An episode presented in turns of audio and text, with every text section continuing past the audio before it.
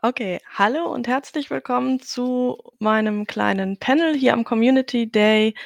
Es geht um ja, kleine Rollenspiele ähm, für Einsteiger geeignet. Klein im Sinne von umfangreich klein, ähm, mit leichteren, schnell zu erlernenden Regeln und auch ja generell nicht so umfangreich wie die großen äh, Hirsche auf dem deutschen Markt wie äh, das Schwarze Auge, D&D, Shadowrun und so weiter, was man so kennt. Ähm, ja, ich habe im Vorfeld äh, tatsächlich drüber nachgedacht, wie gehe ich denn daran überhaupt? Und war ein, ein bisschen am Schwimmen ähm, aufgrund eines Problems, was wahrscheinlich die meisten von euch kennen. Ähm, man fängt an mit dem Rollenspiel oder man bekommt das mit, dass andere Leute anfangen mit dem Rollenspiel und die stellen die Frage, Mensch, empfehl mir doch mal ein schönes kleines Rollenspiel, mit dem wir einfach mal testen können, ob das was für uns ist. Und dann passiert Folgendes, dann sagt jeder erstmal sein Lieblingsspiel. Egal ob klein, groß, auf Deutsch, auf Englisch, was auch immer, jeder sagt erstmal sein Lieblingsspiel, äh, was natürlich dann entweder meisten Einsteigern überhaupt nicht weiterhilft, weil die dann hinterher mit ganz vielen Begriffen zugeworfen worden sind und im Zweifelsfall das erstmal alles im Internet nachgucken müssen, was denn jetzt was überhaupt war. Also habe ich jetzt gedacht, ich setze mich erstmal hin, ich überlege mir, was ist eigentlich für mich, ähm, was sind für mich Kriterien, um das erstmal zu definieren. Was ist eigentlich ein einsteigerfreundliches kleines Rollenspiel, mit dem man das Hobby ausprobieren kann? Und äh, was für Kriterien könnte es auch geben, die ja ähm, universell eigentlich auch anwendbar sind? Nicht unabhängig jetzt von meinem Bauchgefühl und das mag ich, weil natürlich empfiehlt erstmal jeder das System, was er selber gut kennt, weil was ich gut kenne, ist für mich natürlich leicht. Also empfehle ich das anderen Leuten. Aber das kann ja grundsätzlich erstmal nicht die Ausgangsposition sein, dachte ich. Und äh, habe mich also die Woche über hingesetzt, ähm, habe darüber nachgedacht und kam insgesamt auf, sage und schreibe, fünf Kriterien, Auswahlkriterien, die ich zugrunde gelegt habe jetzt, um auch euch äh, im Nachgang ein paar kleinere Rollenspiele vorzustellen. Ich gehe die Kriterien einmal durch. Wenn ihr äh, Anmerkungen habt, bitte schreibt sie gerne in den äh, zugehörigen Sprachchat rein. Mischt euch gerne auch ein, wenn ihr was anmerken wollt. Sprecht gerne, meldet euch und sagt was. Ähm, also das erste Kriterium, das ich für mich festgelegt hatte jetzt, war die Verfügbarkeit. Weil ich habe gedacht, erstmal äh, ist es natürlich wichtig, wenn man einen anfangen möchte mit dem Hobby, äh, das erste, was erfüllt sein muss, ist, die Spielgruppe muss überhaupt in der Lage sein, dieses Spiel auch zu bekommen.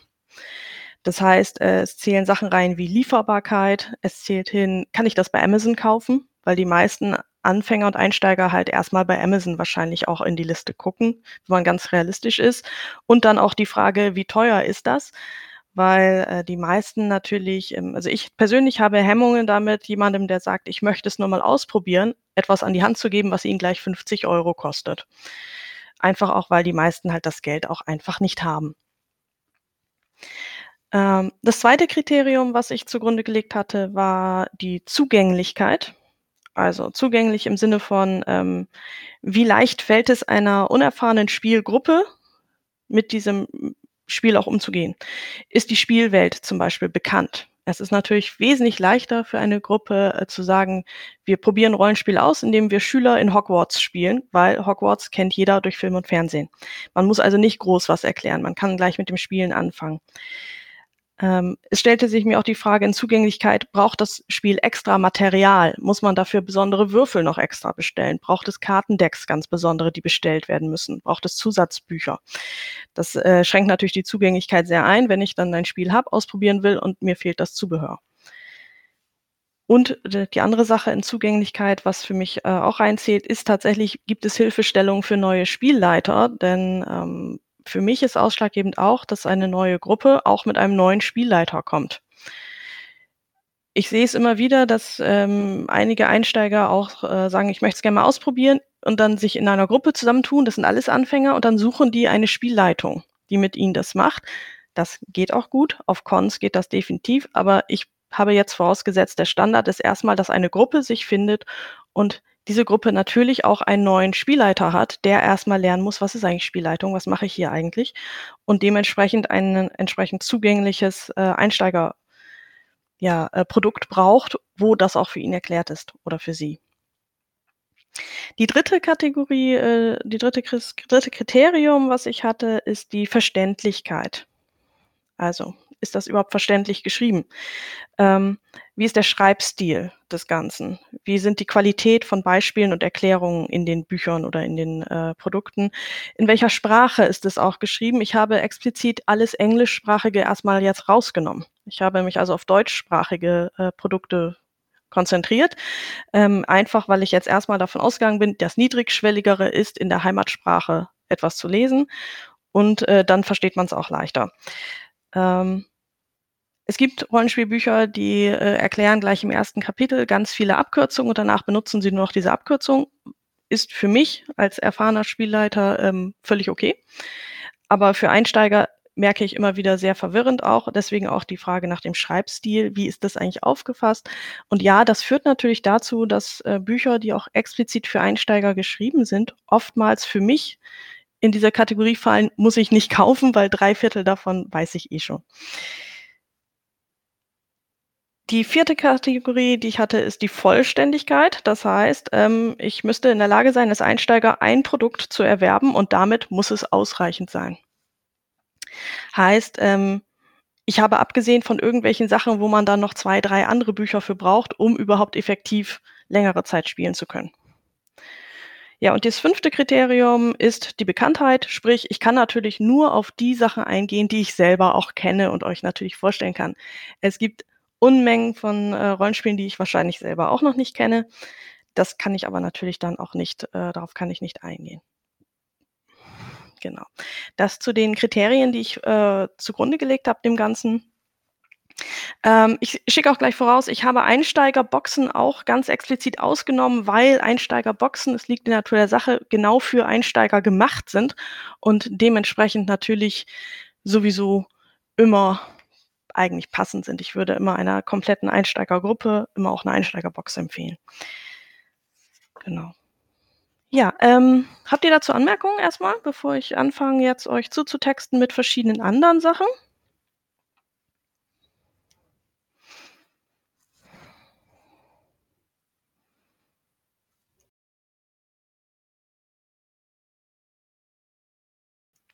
Okay, ähm, Kriterien noch mal zusammenfassen. Ja, natürlich.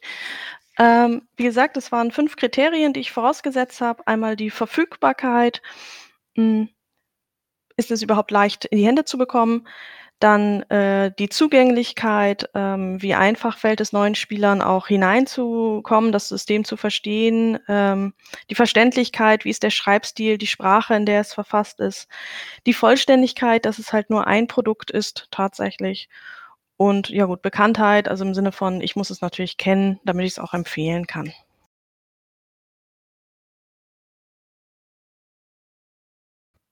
Ja, also Luke hat's auch grade im Community Day, äh, noch mal aufgeschrieben. Ähm, vielen Dank dafür. Genau.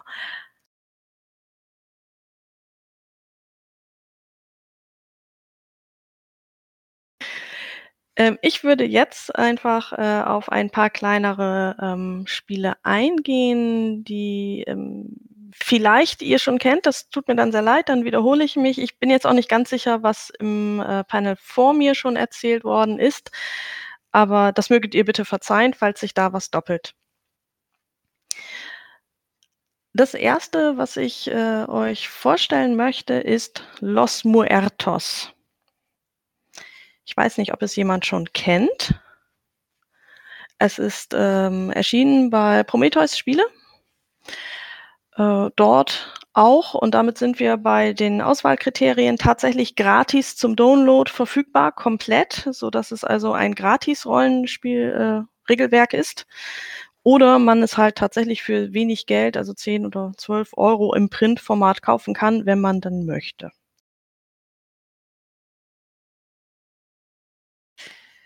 Ähm, Los Muertos ist insofern etwas Besonderes, weil es, ähm, sehr eingängig ist. Es hat ein sehr kleines Regelsystem, ähm, was wirklich auf, äh, 4 A5 Seiten ausreichend erklärt ist. Damit kann man spielen.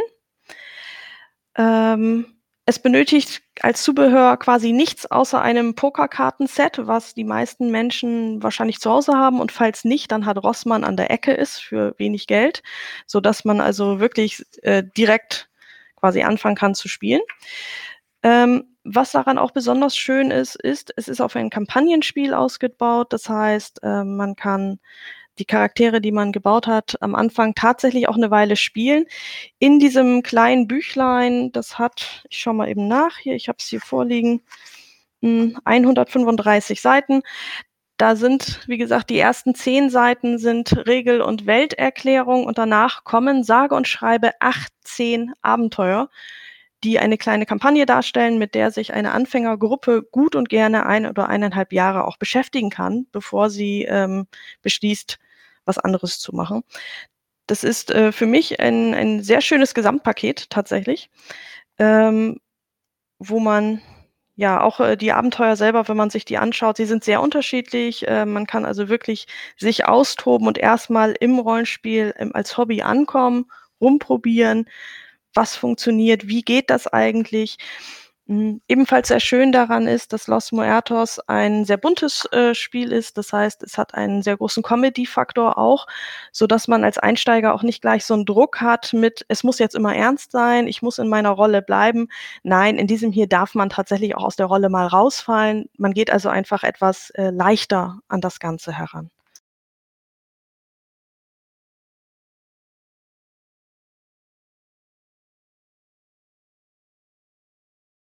Genau, das ist Los Muertos gewesen. Das ist das 1. Wie gesagt, man kann es sich gratis auch runterladen. Wenn ihr's euch anschauen wollt, könnt ihr's bei Prometheus Games, äh, im Downloadbereich, äh, einfach ziehen. Ähm, ich sehe grad, es kostet 15 € gedruckt. Das lohnt sich, die gedruckte Variante, also wenn es nur so 'n kleines Taschenbuch ist. Um 15:00 gibt es auch eine Spielrunde dazu. Genau, die biete ich an. Äh, die ist leider auch schon ausgebucht, habe ich gesehen. Aber wenn da Interesse ist, mache ich gerne irgendwann später auch noch mal 'ne andere Runde.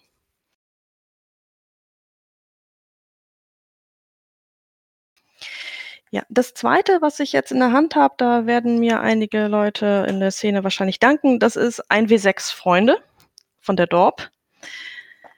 Ähm, 1W6 Freunde ist ein Rollenspiel, äh, wo man Jugenddetektive spielt. Wir früher in meiner Altersgruppe sagen wir noch irgendwie im Stil von TKKG. Das ist inzwischen out. Heute sagen wir sagen die Kids was wie die Pfefferkörner. Also, man spielt, äh, Jugendliche, die, ja, Detektivfälle lösen. Die sind natürlich jetzt nicht an etwas anders als Erwachsenendetektivfälle. Es geht wenig um Mord. Es geht um Sachen wie jemand ist ins Jugendzentrum eingebrochen, hat da randaliert, Sachen sind geklaut worden, solche Dinge. Ähm ist ein äh, ist jetzt in der 3. Edition neu erschienen, wieder als, äh, Grundregelwerk, sehr sehr vollständig, sehr auch überarbeitet worden, ähm, sehr einfach von den Regeln. Also, man braucht zum Spielen wirklich nur einen sechsseitigen Würfel, den die meisten Haushalte hoffentlich auch im Haus haben. Ansonsten hilft auch hier die Drogerie an der Ecke ja gerne weiter.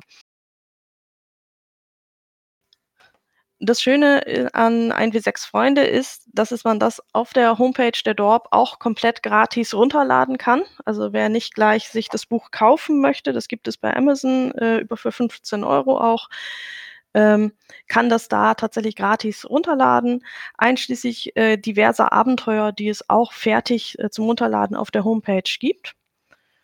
Insofern kann man auch damit erst mal wirklich lange rumprobieren, ob das, äh, etwas ist. Es ist tatsächlich auch ein Spiel, was sich auch für junge Einsteiger eignet. Also, ab 10 kann man da, glaube ich, gut rangehen schon eigentlich, wenn man will.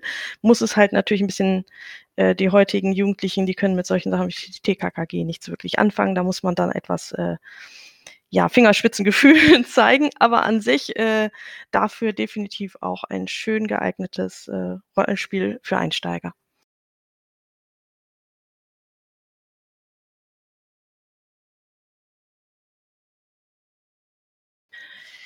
Ja, was habe ich dann hier jetzt als 3. liegen? Ähm, als 3. habe ich hier ein etwas älteres liegen tatsächlich. Äh, das ist Dungeon Slayers. Wer kennt das noch von euch? Kennt das überhaupt jemand von euch noch?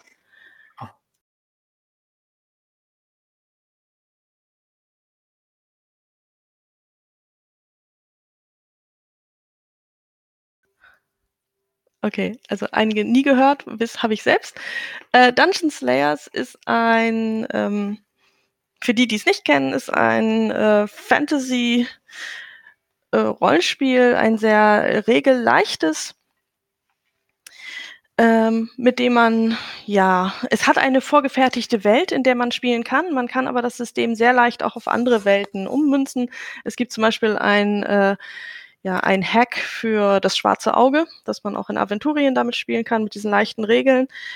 Ähm, es gibt Dungeon Slayers zum Download äh, auf deren Homepage gratis. Kann man also reinschauen. Es gibt auch eine recht, noch immer recht aktive Community, also ganz viele kleinere Szenarien und Abenteuer online, die man runterladen kann, um einfach mal ins Fantasy-Genre reinzuschnuppern. Äh, man kann tatsächlich aber auch äh, fertige Boxen kaufen, wo dann Regelbücher drin sind und Karten und Abenteuer und alles, was man so möchte. Die kosten dann so um die, ich glaube, 20 bis 25 Euro, wenn mich jetzt nicht alles täuscht. Ähm, da ist dann alles halt schon ausgedruckt. Da muss man nicht selber drucken. Das ist aber letztendlich Geschmackssache. Ähm, ich kenne in meiner Bekanntschaft auch einige, die auf Dungeon Slayers schwören und seit Jahr und Tag damit spielen, weil es halt ein sehr leichtes, sehr kleines System ist, was aber auch sehr rund läuft tatsächlich. Ähm, und interessanterweise, es gibt auch ein, eine Version namens Gamma Slayers, wo man dann auch nicht aus dem Fantasy-Genre rausrutscht in die Postapokalypse.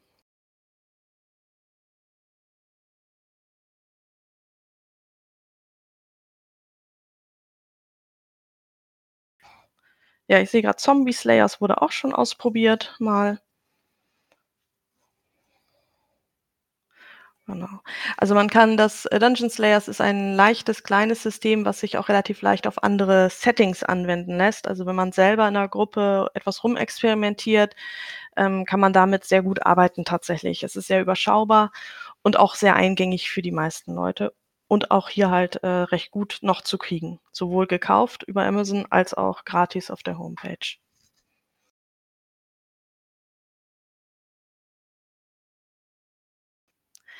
Ja, dann habe ich als nächstes die kleine Reihe von System Matters hier vor mir liegen.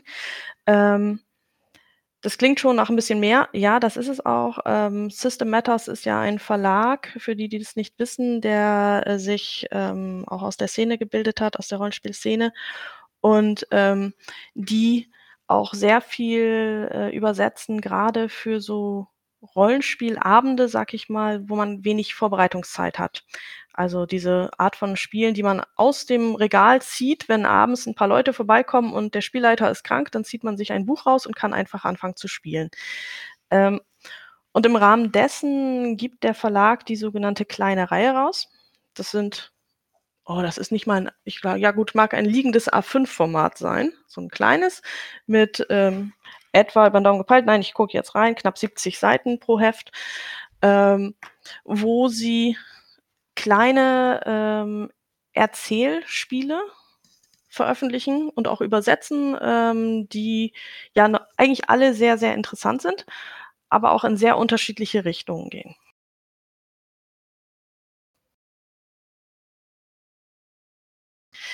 Genau, ähm, da gibt es ganz viel bei.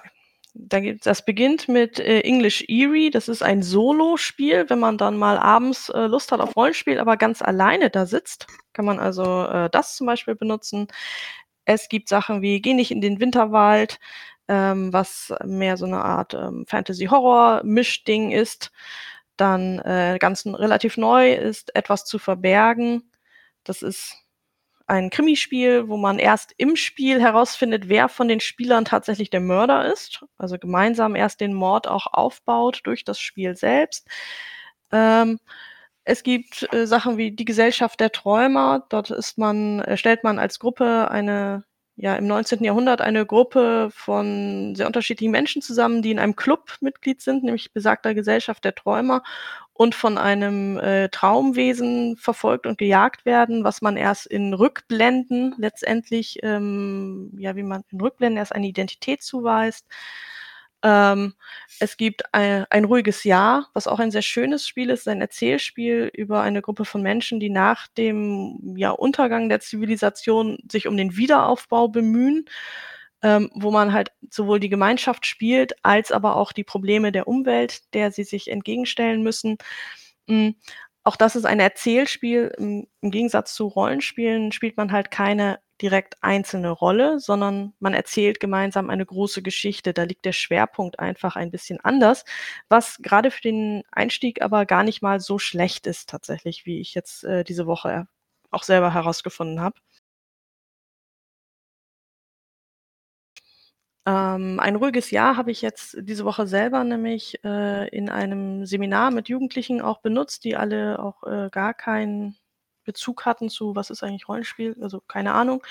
Ähm, dafür braucht man 'n bisschen Zubehör, was man aber relativ gut findet. Ähm, das steht auch immer in diesen kleinen Büchlein drin. Man braucht 'n großes Blatt Papier, man braucht Stifte, man braucht 'n paar Würfel und ein paar sogenannte Ärgersteine. Wir haben im Urlaub auch schon Muscheln dafür benutzt, also irgendwas, womit man zählen kann, reicht. Ähm, und dann fängt man einfach gemeinsam an, die die Welt zu bauen. Und dann im Laufe des, äh, Spiels, ähm, ja, ersch erzählt man immer mehr Probleme, die erscheinen und wie die Gesellschaft damit umgeht. Hm, als Beispiel dafür. Es gibt noch andere es gibt noch, äh, One Last Job zum Beispiel in dieser Reihe, wo man, äh, eine Gruppe von alternden Kriminellen spielt, die jetzt auf den letzten großen Auftrag aus sind, um genug Geld zu kriegen, damit sie in Rente gehen können. Geht natürlich völlig in die Hose, das braucht man nicht weiter, äh, zu diskutieren. Da da gibt es noch Kagematsu in der Reihe, ähm, spielt im mi mittelalterlichen Japan, äh, Die Liebe in Zeiten des Seiya.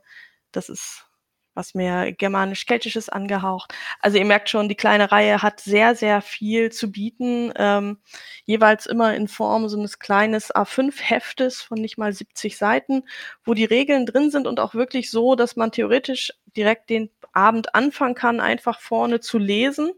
Manche dieser Dinge haben einen Spielleiter, manche haben auch keinen Spielleiter, sondern sind einfach nur Erzählspiele, die dann reihum Runde für Runde abgehandelt werden. Also, so 'ne Mischung irgendwie aus, hm, Brettspiel und Rollenspiel, wenn man so will.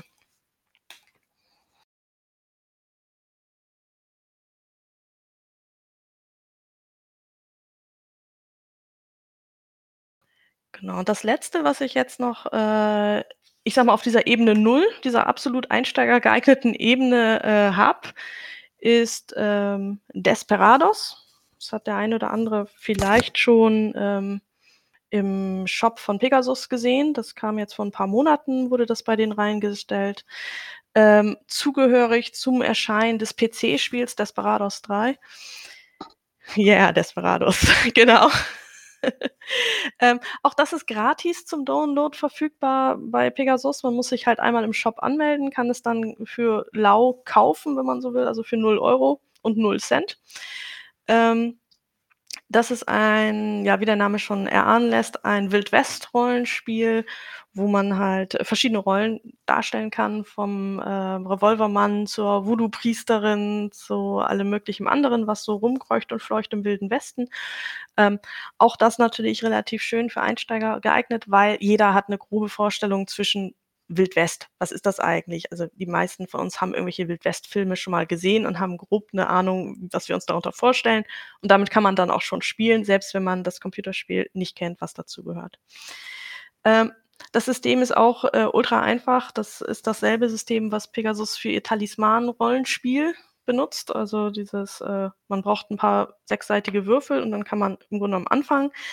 Ähm, muss sich vielleicht hinsetzen kurz. Das ist 'n klassisches Rollenspiel, wo sich auch ein Spielleiter hinsetzt und, äh, ein Abenteuer vorbereitet, ähm, was aber grade im Wilden Westen, seien wir ehrlich also, in meiner Erfahrung meistens relativ leicht ist, weil das, äh, sich eigentlich meistens im Spiel auch ergibt. Man braucht nur immer einen Räuber und dann funktioniert das schon. Genau. Habt ihr zu diesen jetzt irgendwelche Fragen?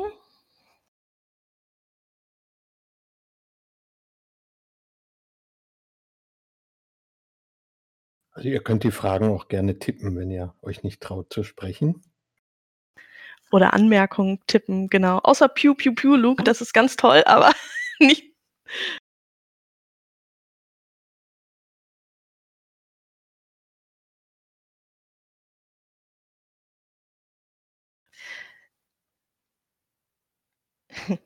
Ähm, genau. Sonst würde ich nämlich gleich den Rest die restlichen paar Minuten noch nutzen, euch auch, ich sage mal, 2 andere Spiele noch, äh, mitzugeben, die, äh, schon etwas schwerer sind, etwas größer auch und etwas umfangreicher für die, äh, Gruppen, die sich gleich 'n bisschen mehr trauen vielleicht.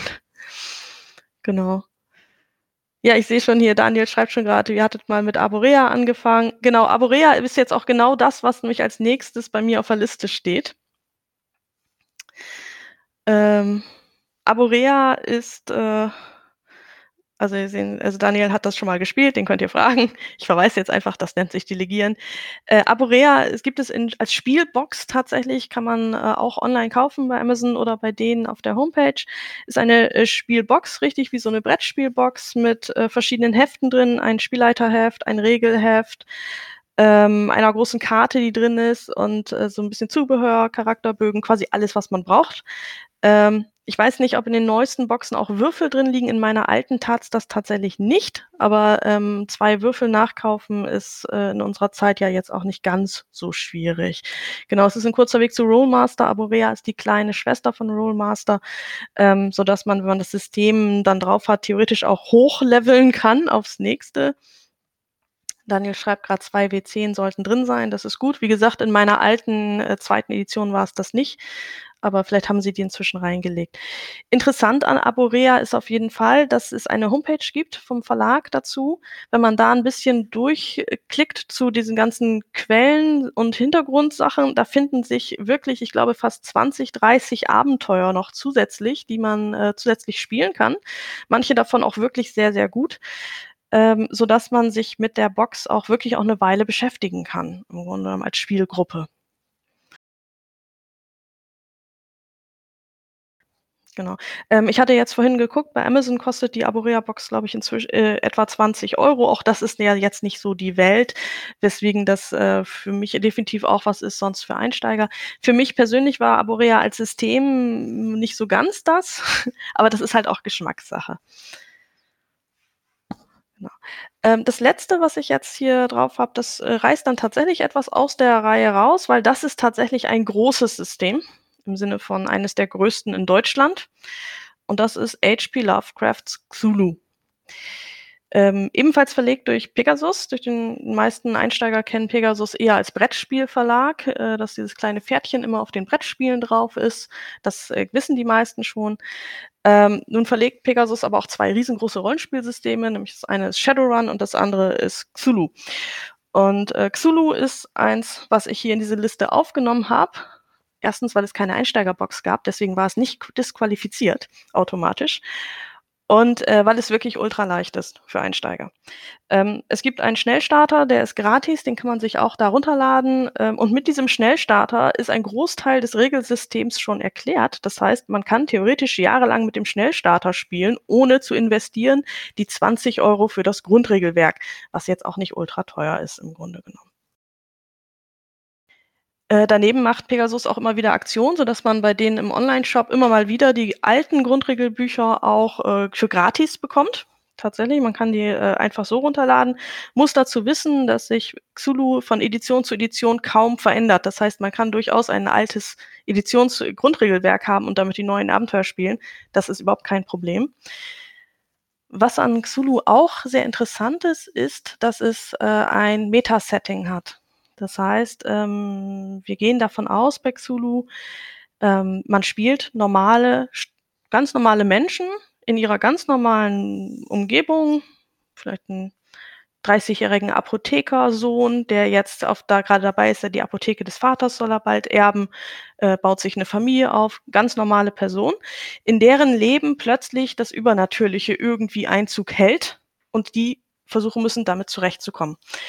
Ähm, es ist ein ja, es ist als Horror-Rollenspiel klassifiziert. Ähm, tatsächlich hat es einen sehr großen Ermittleranteil. Es ist also ein detektivisches Rollenspiel. Und unabhängig von dieser Beschreibung aber des Meta-Settings ist es völlig frei.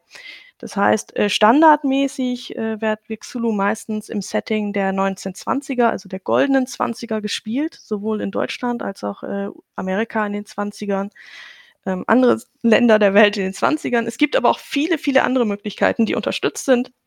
So gibt es mit Cthulhu Now zum Beispiel das moderne Gegenpart in der Gegenwart, ähm, wo Sachen zugehören wie Delta Green zum Beispiel, ist eine Mischung aus äh, Akte X und Man in Black. Es gibt ähm, Invictus, das spielt im alten, äh, antiken Rom. Es gibt äh, Xulu Mittelalter und die Kreuzzüge. Es gibt Niemandsland als Setting des Ersten Weltkriegs. Es gibt Achtung Xulu als Setting im Zweiten Weltkrieg. Es gibt ein Pulp-Version für die Leute, die mehr Indiana Jones mögen als historische Sachen. Ähm, es gibt mit Xulu Tech eine Science-Fiction-Variante im Weltall, äh, im Asteroidengürtel unseres Sonnensystems. Ähm, man kann mit Xulu letztendlich jede Form von äh, Setting, jede Form von, von Abenteuer bespielen im Grunde. Das liegt daran, dass das dahinterliegende Regelsystem, das nennt sich BRP, das ist Basic Roleplay und das ist ein Universalsystem, das tatsächlich ähm, auf jede Art von Abenteuer und jede Art von Idee anwendbar ist und ähm, für Xulu halt ein bisschen angepasst worden ist. Aber wenn man das kann, wenn man das hat und äh, benutzen kann, kann man damit theoretisch alles machen.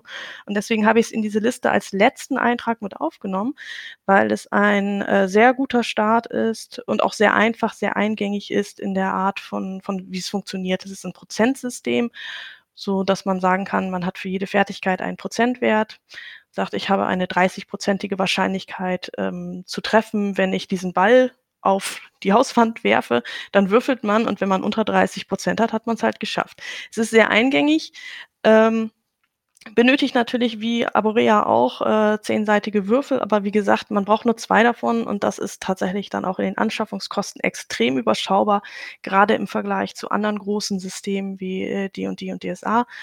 Und man braucht halt bei Xulu wirklich am Anfang nichts außer dem Schnellstarter und damit kann man erstmal anfangen, jahrelang. Und das macht es für mich nochmal so besonders, dass ich es in diese Liste aufgenommen habe.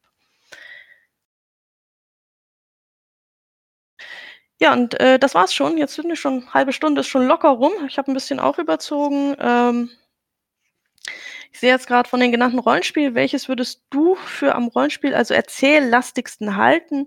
Das heißt, gemeinsame Geschichten erzählen als nur würfeln. Ähm, tatsächlich ist das eine gute Frage.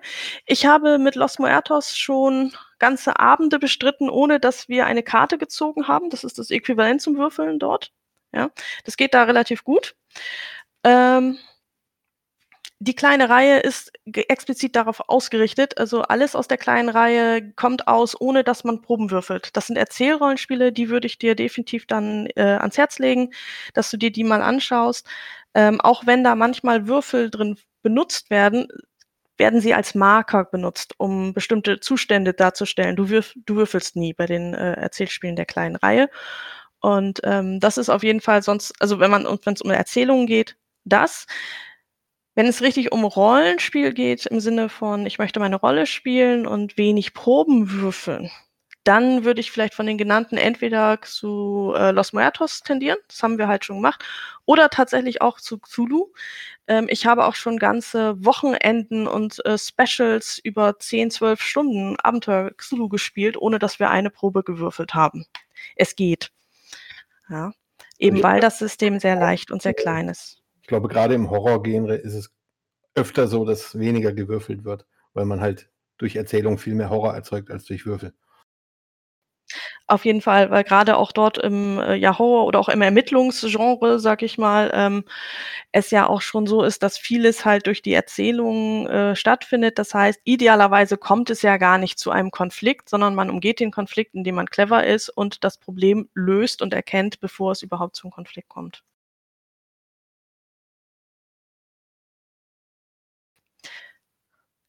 Ja, äh, dann danke ich euch für das Zuhören. Ich hoffe, es war was dabei für euch. Wenn ihr Fragen habt, schreibt mich gerne noch hinterher an.